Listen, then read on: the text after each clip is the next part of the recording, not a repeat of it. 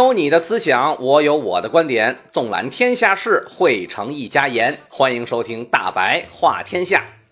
这两天帝都啊，这热劲儿算是开始了。这白天就还甭说了，那晚上看球都让我四脖子汗流。当然，这一届欧洲杯最爽的一幕，它不是出现在球场上，而是出现在场外。什么呢？俄罗斯的足球大亨们在法国的街道上是暴啐英格兰足球流氓。哎，您听着，这词儿都用的特好，是吧？实况什么样我没看着啊，因为这东西它没法直接视频直播，是吧？后来呢，都是通过网络看的回放。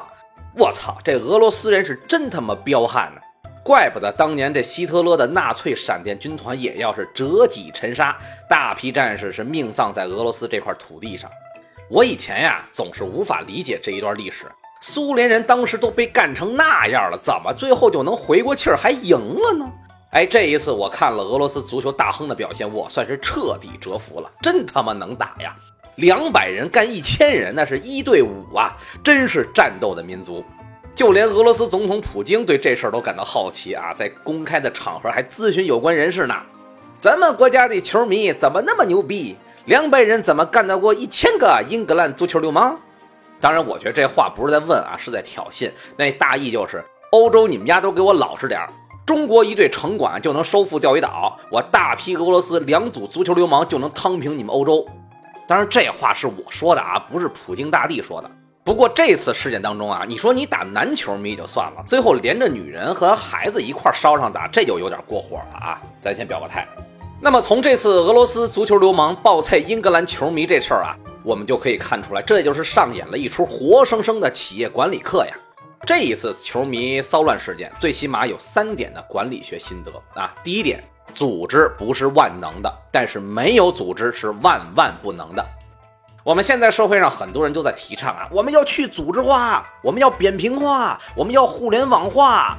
哎，这口号喊的真响啊！但是你说的那玩意儿，趋势是好的，就跟共产主义一样，我们活在当下，谁也看不见呀。可以说，所谓的去组织化，其实正确的说法应该是去除组织的官僚和臃肿化，而不是不要组织。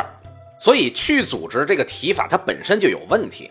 那么，这次俄罗斯足球流氓大干英格兰，就让我们看见了真正的扁平化和高效的组织威力。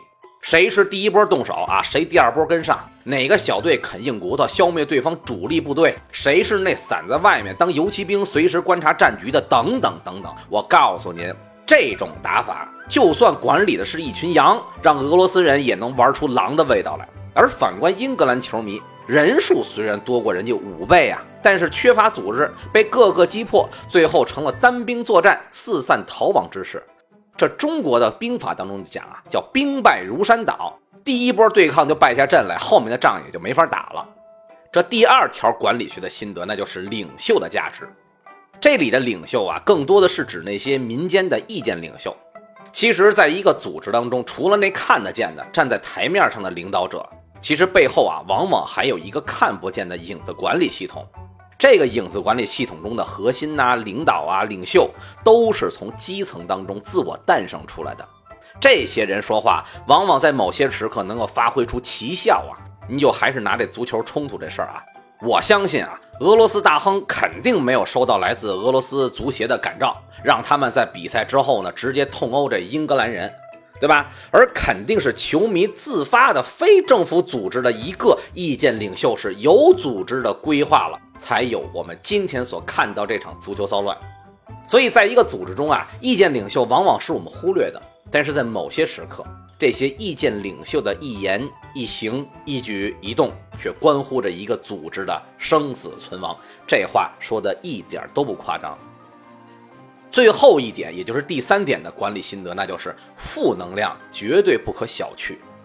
在中国的历史上，将负能量玩的最好的人是谁呀？项羽呀，破釜沉舟的故事大家总该记得吧？哎，这就是将负能量转化为正能量的最佳励志故事。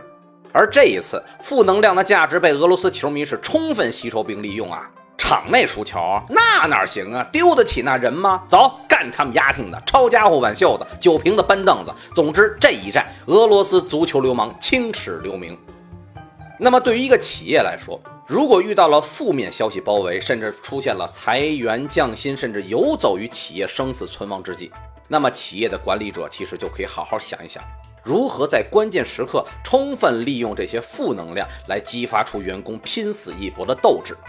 当然，要想做到这一点，天时。地利人和一个都不能少。首先，咱们说啊，你什么时候来点燃这把火很重要。其次，你在什么场合来点燃这把火？最后一个，谁来配合你点燃这把火？三者缺一不可。玩好了，那就像俄罗斯球迷一样青史留名；玩不好，然后，嗯，那就没有然后了。啊，我是大白，我们下期再见。